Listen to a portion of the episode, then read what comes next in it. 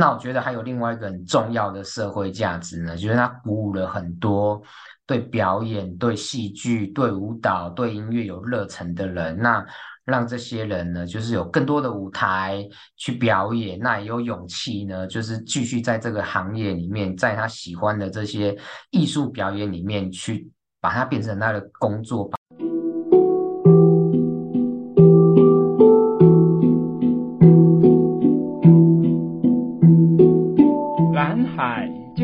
在你身边，转动思考的角度。开启蓝海新商机。各位听众朋友，大家好，我是 Ken，欢迎大家再次的收听《南海就在你身边》。今天呢，我们想跟大家聊的题目呢是太阳马戏团的断舍离。可能很多人都听过太阳马戏团，甚至也到现场。不管是在台湾或者是其他国家，有看过太阳马戏团的表演。那在开始聊太阳马戏团之前呢，我想先讲一下，然呃，另外一个马戏团叫做 FOCA 福尔摩沙马戏团，那是一个我们台湾的台呃台湾的马戏团。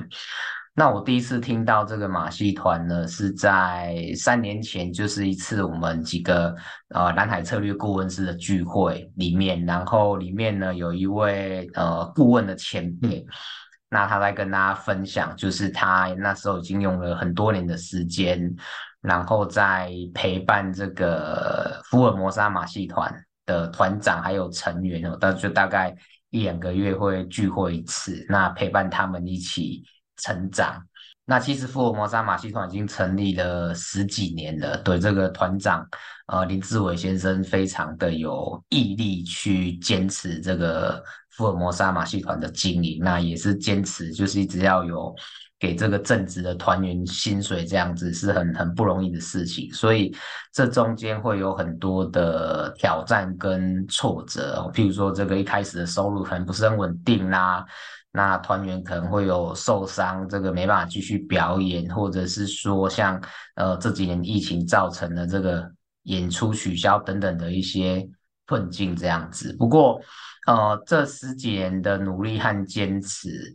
那福尔摩沙马戏团也累积了很多令大家都蛮敬佩的成果，像是呢，他们是第一个登上爱丁堡艺术节，还有这个呃亚维农艺术节的台湾马戏团，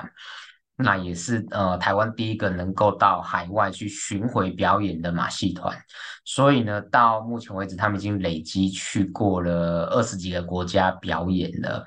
那在台湾呢，他们坚持就是每一年呢，平均就会到七十几个这个比较偏乡的中小学去做表演。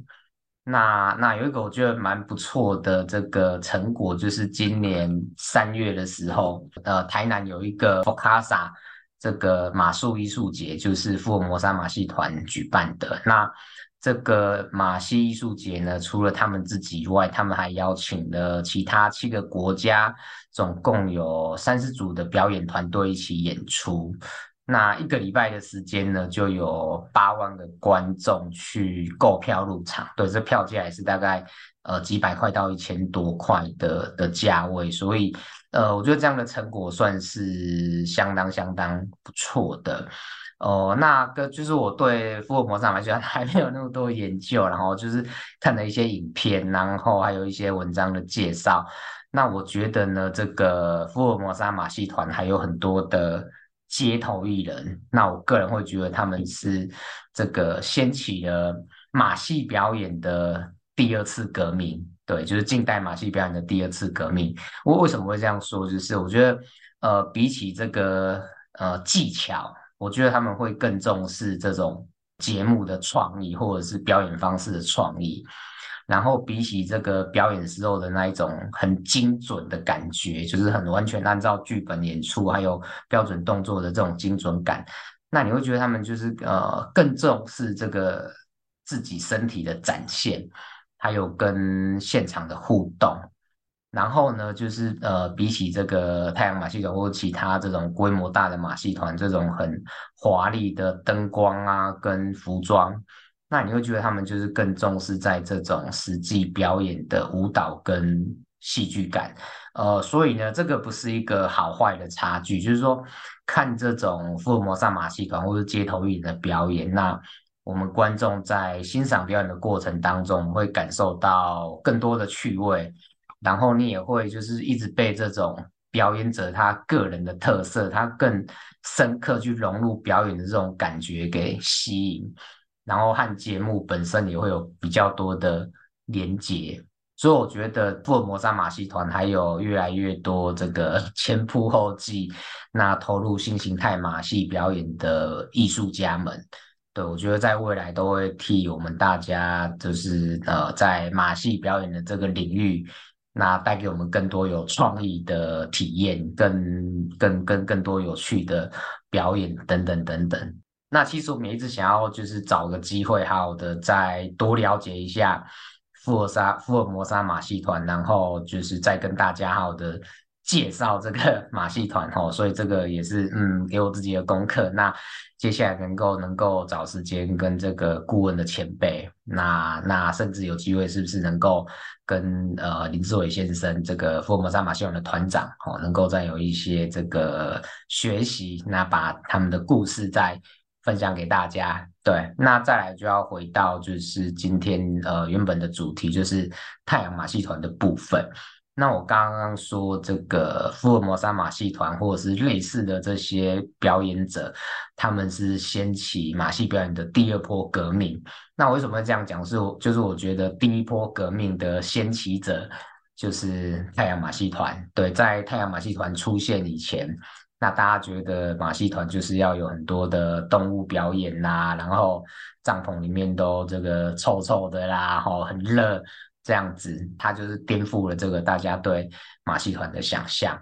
而且呢，就是有一个很特别的地方，就是这个拉奶策略到现在已经出版了三本书了，那第三本就是目前只有英文版，中文版就是还没出来。那这个太阳马戏团呢，是拉奶策略的第一本书，然后在第一页就被介绍出来的第一个案例，对，所以说它这个是非常非常非常典型的，非常有代表性的一个存在，对于蓝奶策略而言。然后太阳马戏团是一九八四年成立的嘛，然后在那个时候就是马戏团整个的产值这个一直在萎缩，因为娱乐越来越多元了，然后他的做法就颠覆了大家对马戏表演的想象。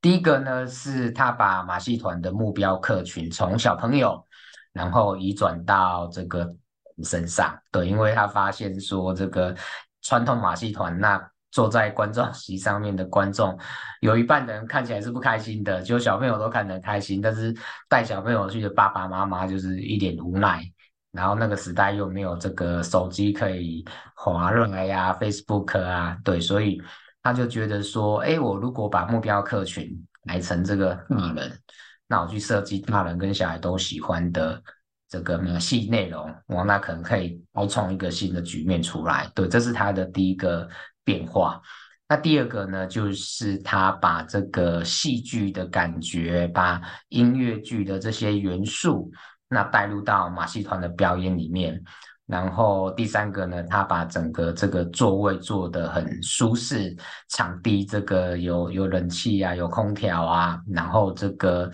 呃视觉上面也都有透，也是有做过很精心的设计，对，所以这些元素结合起来呢，让太阳马戏团呢一炮而红，所以从一九八四年到二零二零疫情之前。这段的时间，那他在全球就累积了有一点八亿人次的收看的观众，然后呢，在总共六十五个国家有超过四百五十个城市去表演过，然后在台湾的部分呢，他也在二零零九到二零一七年这中间有在台湾演出，然后累计演出了一百九十七场，那那进场的人数加起来也有几十万，所以呢，除了他自己有获得很的商业的利益，然后也带给整个世界更精致的这个马戏表演的饗宴。那我觉得还有另外一个很重要的社会价值呢，就是它鼓舞了很多对表演、对戏剧、对舞蹈、对音乐有热忱的人。那让这些人呢，就是有更多的舞台去表演，那也有勇气呢，就是继续在这个行业里面，在他喜欢的这些艺术表演里面去把它变成他的工作，把它变成他的不管是正职或兼职，甚至能够自己去创立一个商业模式出来。对，我觉得这个是一个很棒很棒的社会价值，是就是他们自己也许只是收获到一点点，但是呃，让更多人愿意去。有勇气在艺术上面投入，我觉得这个我个人觉得非常非常。那所以呢，我们有看到就是呃有一些台湾的达人，就是在至少在扯铃或溜溜球哇都有台湾的达人。那凭借自己的技艺，就是能够加入太阳马戏团，然后跟着一起到巡回世界去表演。对，这都是很鼓舞人心的故事。然后也有看到就是呃像是刚刚一开始提到的。福尔摩沙马戏团，或者是许多的街头艺人，那他们又用不同于太阳马戏团对于马戏表演的定义，然后去这个世界 闯荡，哈，去去带给大家更更多呃有趣或者是特别的这种马戏的表演跟体验。对，我觉得这个很棒。那当然呢，就是没有永远的蓝海，所以有越来越多的模仿者。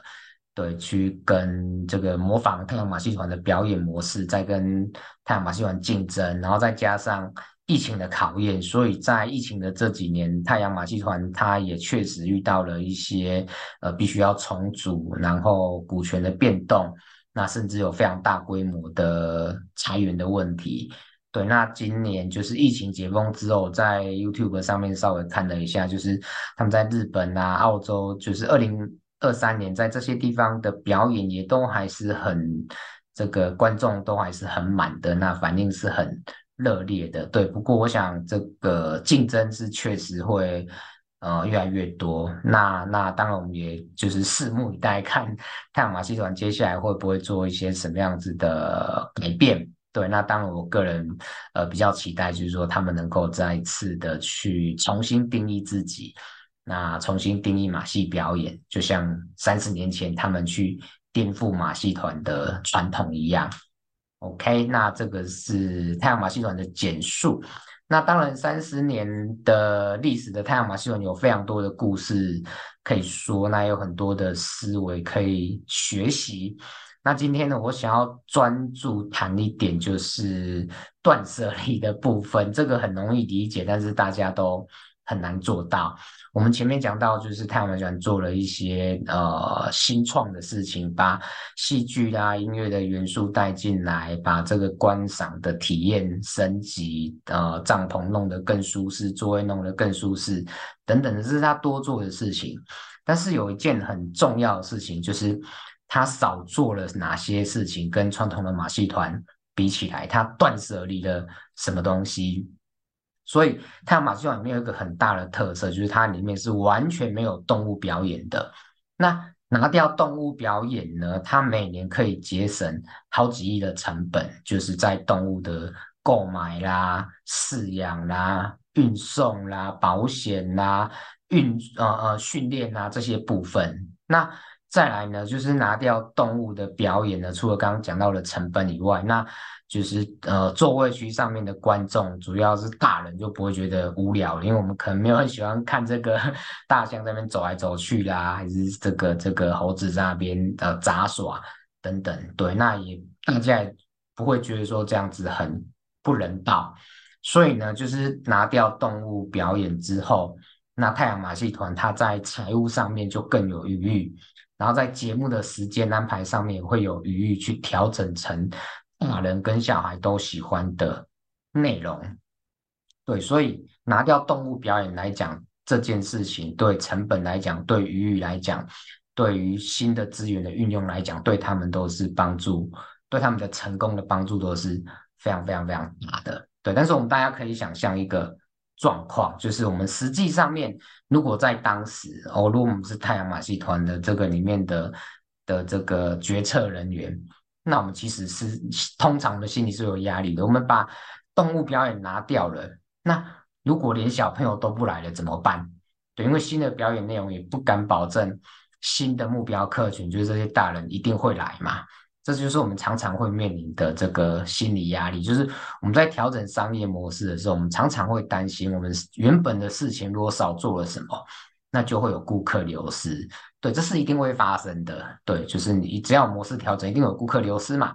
那我们就会担心流失的顾客很多，然后新的顾客也不来。对，那就 就是这个这个两头空。那那这个。在我们生活上，我们可能也会常常这样子，就是我们这几年很流行断舍离嘛，就是这些家具啊、衣服没用的要要清扫等等。可是，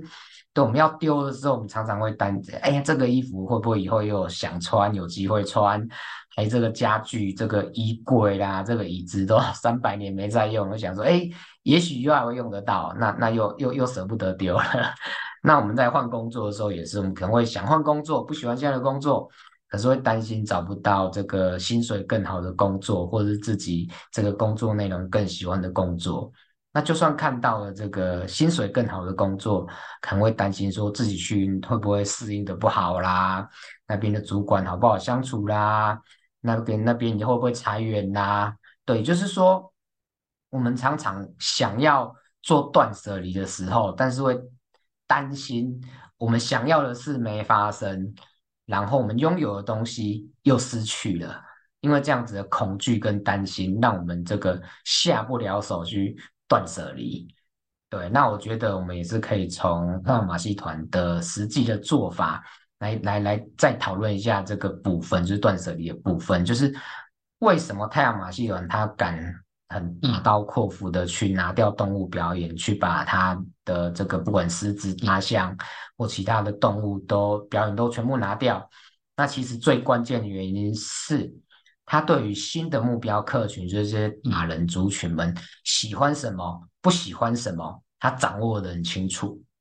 对，所以他知道大人不喜欢看动物表演，然后他拿掉了，就是大人是开心的。那小孩子喜欢的东西还有很多，所以知名动物表演拿掉，不会因为这样子小朋友就不想来看马戏团的。关键是他对于这个将来新的目标客群的喜欢跟不喜欢是掌握得很清楚的，所以他就知道我现在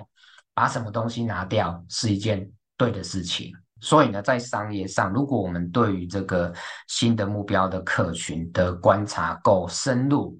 那这个新产品也能够拿先给少部分的这个新目标客群做一些试用，那依据试用的结果再做调整，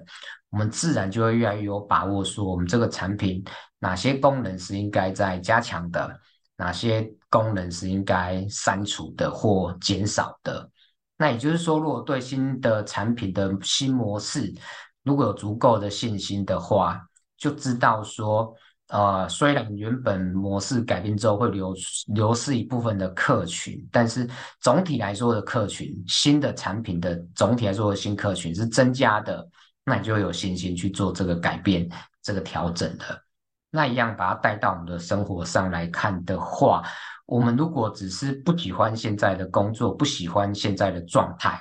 那自然而然对断舍离就会有恐惧，因为你拿掉之后你。你怕你连现在有的东西都会跟着失去了，所以我就有两件很重要的事情，一个是尝试，一个是研究。那尝试呢，就是譬如说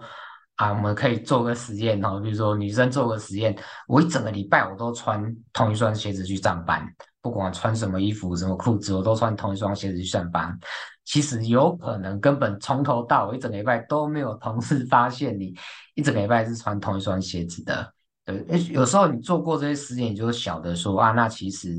呃呃真的没有那么多东西没有关系，或是人家没有那么在意我们的穿着等等等等。那也许我们就比较有更有那个力量，能够去把这个阳台呀、或者是玄关的这个鞋柜啊，吼把它。把这些空间清出来，把这些鞋盒拿掉，把空间还给自己。对，所以我觉得第一个是做一些尝试，就是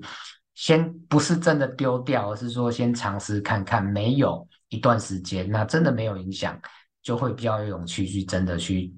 做根本的断舍离。那另外一个是去研究，就是我们想要做的事情，那呃，比如说我们我们对哪个产业有兴趣，对哪些公司有兴趣，对什么工作有兴趣。那我们可以多花点时间去研究那间公司是什么样子的，去认识里面的人，等等等等。那更了解之后，就会比较知道自己到底适不适合。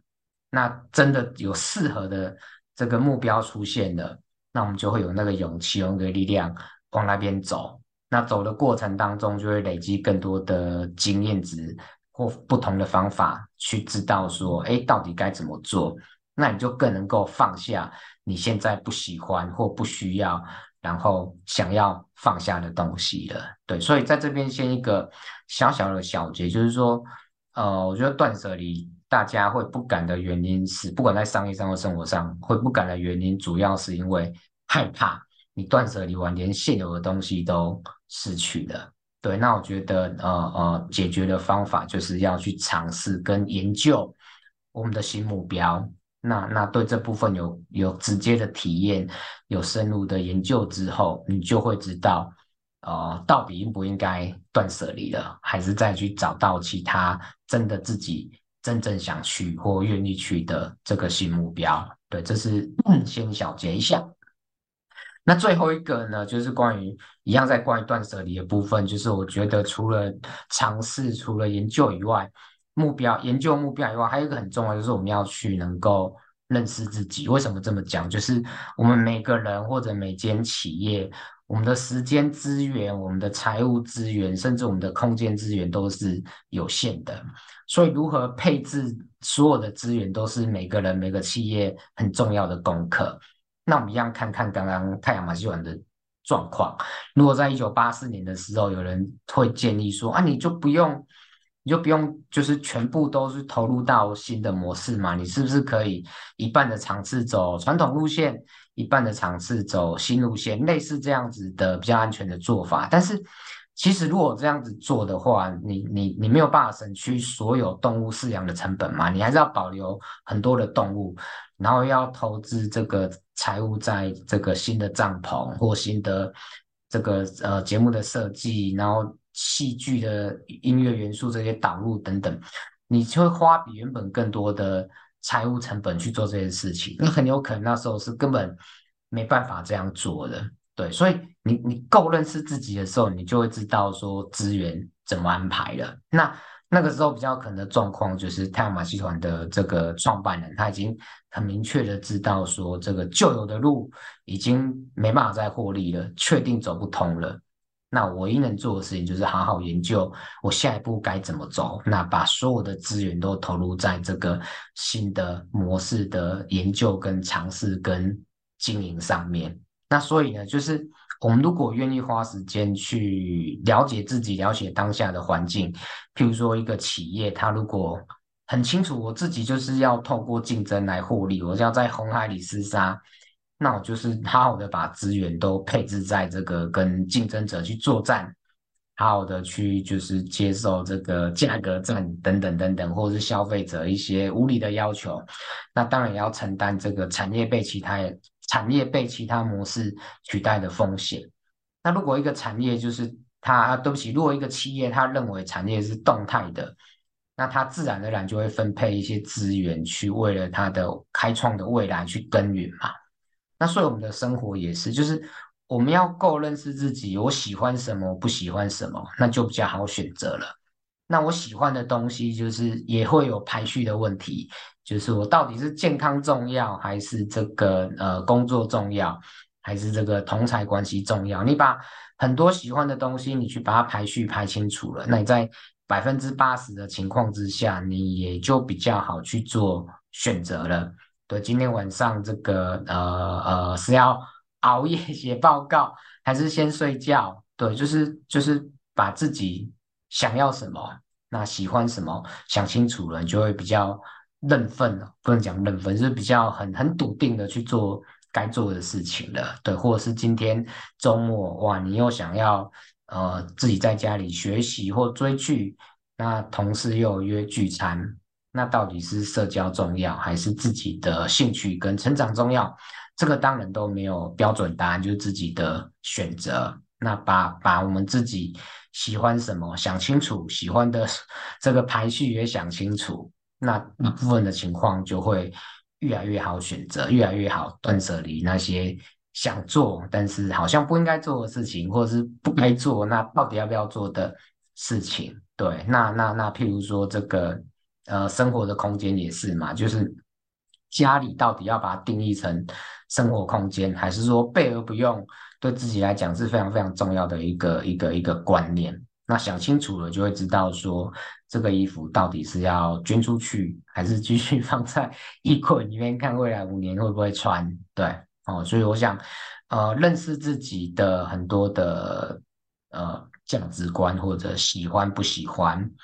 那那同一个方向的东西，又都喜欢东西，也把顺序弄清楚，那就会比较好去断舍离掉那些。哦，相对排序没有重要的东西，或者是遇到矛盾的时候会比较好选择哦，所以这个是在断舍离部分的另外一个想跟大家分享的点。好，那呃，我们今天就是很简单的跟大家介绍了福尔摩沙马戏团，那希望以后有机会可以好好的做一集来跟大家介绍福尔摩沙马戏团。那我们把大部分的时间就是拿来介绍